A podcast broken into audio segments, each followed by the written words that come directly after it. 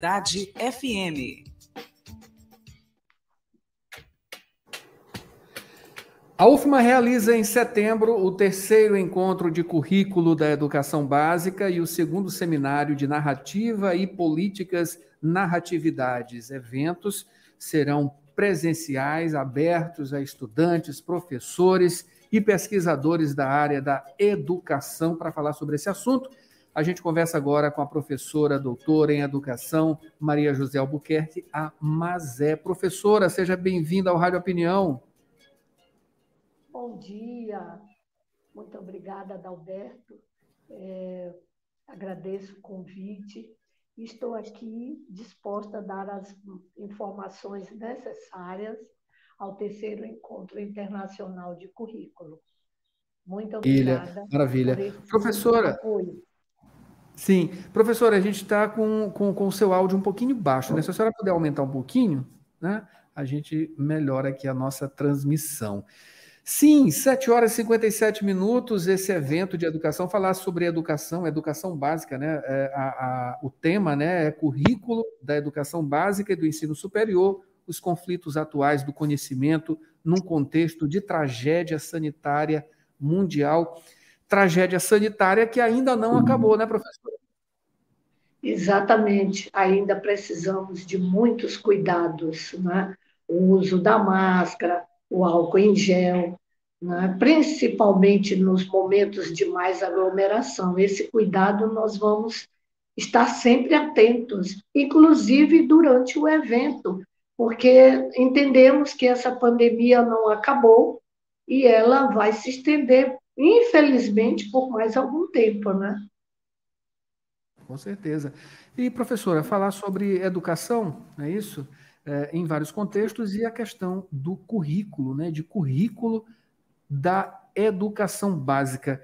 É, mudanças são necessárias, enfim. Como a senhora analisa a, a, questão curricular hoje da educação básica e também do ensino superior uh, nas nossas instituições? Adalberto, é preciso a gente retroceder um pouquinho no tempo. A questão do currículo, é, principalmente na, na minha condição como professora, nasce quando eu era é, estudante do curso de pedagogia e cursei a disciplina de currículo, antes com a professora Terezinha Maranhão, e em seguida com o professor Erasmo, falecido recentemente, e ele mantinha uma linha de pesquisa, currículo e segmentos populares. Então, isso acendeu em nós uma centelha de curiosidade epistemológica em relação a currículo, porque alguns autores, como Miguel Arroio, ele fala de currículo um território conflituoso, digamos assim.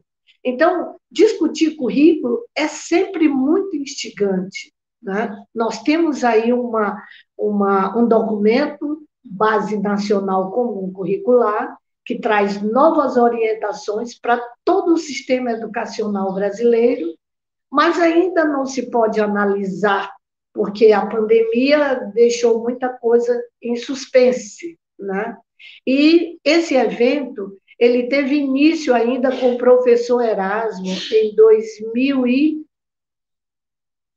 2005, com a, o primeiro encontro internacional de currículo, quando ele trouxe a professora portuguesa Isabel Alarcão, que trabalha o professor reflexivo, a reflexividade, e nós, ao voltarmos de, de mestrado, doutorado, entrarmos para o programa de pós-graduação eh, em gestão do ensino da educação básica, nós da academia somos, não dizemos assim obrigados, mas nós temos uma responsabilidade a cumprir, haja vista o tripé da universidade, que é ensino, pesquisa e extensão. Então, a gente trabalha os, nos grupos de pesquisa naquela área de mais interesse. No nosso caso, é o currículo da educação básica.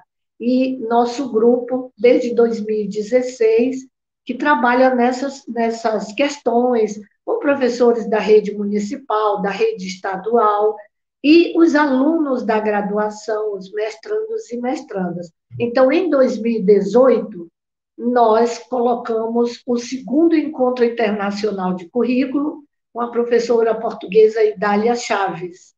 Né? Ela trabalhou o currículo da educação básica, se o olhar transformaria o currículo numa grande palestra, e seria 2020 o, o terceiro encontro, mas devido à pandemia, isso não foi possível. Então, desde 2020, que a gente convida um e outro, todo mundo ainda muito receoso, nós colocamos o evento de forma híbrida, porque até setembro, esperemos, com muita esperança mesmo, né, é, que tudo isso tenha sido minimizado. Nós não sabemos se a Covid vai estar erradicada, talvez não, né? e que nós possamos trazer os palestrantes, como a professora Maria do Céu Roldão, que já tinha sido indicada pela professora Idália Chaves, sua antecessora na Universidade do Porto, e a professora Marluce Paraíso, que é um ícone da discussão em currículo na Federal de Minas Gerais, o professor Felipe, que já esteve conosco, é, trazendo o seminário Política de Narrativa, é, Narrativas e Política de Narratividades na Educação, As, o professor Dagoberto Buim Arena e sua esposa Adriana, que irão trabalhar a questão da alfabetização humanizadora, é, tudo isso tendo o currículo como modo simples de falar, um guarda-chuva. O currículo é um terreno de amplas discussões, por vezes contraditório, por vezes conflituoso. Né? E vai depender da ótica em que você enxerga o currículo na educação. Né? Então, o terceiro encontro acontece de 27 a 29 de setembro. Certo. Antes da gente falar sobre essa questão, essas questões mais relacionadas ao evento, eu queria que a senhora falasse um pouquinho agora sobre é, a questão crítica da educação. Né? Muito se viu através de números também, números negativos em relação à educação básica, à educação, ensino médio, enfim, a, a, esses marcadores internacionais, sobretudo, né?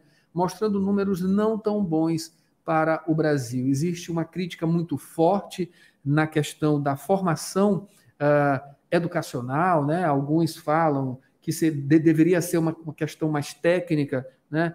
O Brasil investe muito na formação de, de, profissionais mais relacionados a, as linhas mais humanas, né? Da, da, das humanidades, né? no pensamento, entre outras críticas que deveriam ser, que, que apontam que deveriam ser um ensino mais técnico, né, mais tecnicista. Uh, o que, que a gente pode observar, é, levando em consideração, claro, né, a pandemia também, esses números eles tendem a piorar ainda mais, esses marcadores eles vêm aí de, de cinco em cinco anos, outros em tempo um pouco menor, enfim, qual, qual, quais as expectativas desses números, né, levando em consideração que estávamos aí em uma baixa e também tem a pandemia como agravante? Bom, Adalberto, é muito pertinente a sua questão, e aí eu vou responder colocando assim: tende a piorar? Não, Adalberto. Nós vamos esperançar que os números da educação brasileira é, é melhorem, porque existem professores progressistas que trabalham a favor da educação brasileira, principalmente a pública. Essa questão mais técnica da educação, quando se fala dos números, as estatísticas, o Brasil sempre teve é, um, um, rastro de, de expoentes negativos em relação à educação brasileira. Mas essa questão técnica, ela está aliada também ao contexto político. Né? Nós sabemos agora, é, não trazendo questão partidária aqui, não é o meu caso, mas nós vimos atualmente é, do próprio Ministério da Educação do país, é, outras instâncias ligadas ao Ministério da Educação, que tendem a trazer essa questão mais técnica para a questão curricular brasileira, Mas, de outro lado, existem pensamentos progressistas que, é, é, digamos assim, que trazem uma outra história, uma outra alternativa, outras possibilidades para que a gente reinvente a escola, reinvente a educação básica. Nós sabemos que nesse contexto da, da pandemia, se o Brasil ainda não tinha alçado um voo mais progressista, é, esse, com a pandemia, piorou, é claro. Mas nós temos professores aí de plantão para colocar tudo em dia, mesmo com condições menos favoráveis. Nós sabemos que as crianças da educação pública, eu falo da educação infantil e fundamental, é um dado bem bem primário, digamos assim. É, um celular em casa para aula remota, né? Isso traz muitas consequências. Nós sabemos de antemão que a aprendizagem da, das crianças da educação brasileira nesse momento de pandemia ficou a desejar. Mas nós temos que caminhar, independente de opções políticas, nós temos que caminhar em relação à educação. Não podemos negar que só a educação pode transformar a sociedade. E quando eu falo isso, não é só com a crítica, são com ações propriamente ditas, a sala de aula, a, as metodologias de aprendizagem, é, a tecnologia, a nosso favor, mas tudo isso depende também de políticas públicas. Né? E aí se insere a questão mais técnica, não só trabalhar um currículo neoliberal, como você falou do ensino médio. No ensino médio, eu tenho alunos do mestrado profissional que estão na rede pública do ensino médio intrigados com aliados à, à, à discussão da proposta do território curricular maranhense, e que para o ensino médio trazem outras possibilidades que não estão presentes na formação do professor. E a universidade vai em busca disso, fazer esse alinhamento com a educação pública, as secretarias municipais e estaduais, para poder trazer principalmente eu, que sou do curso de pedagogia egressa dessa casa, UFMA, é, trazer uma proposta de formação de professores que possam ter em mente essa concepção curricular. Currículo é uma discussão, é um texto, é um território de conflitos, Adalberto. Maravilha. Professora, para a gente finalizar, uh, inscrições para o terceiro Encontro Internacional de Currículos da Educação Básica e o segundo Seminário de Narrativa e Políticas Narratividades.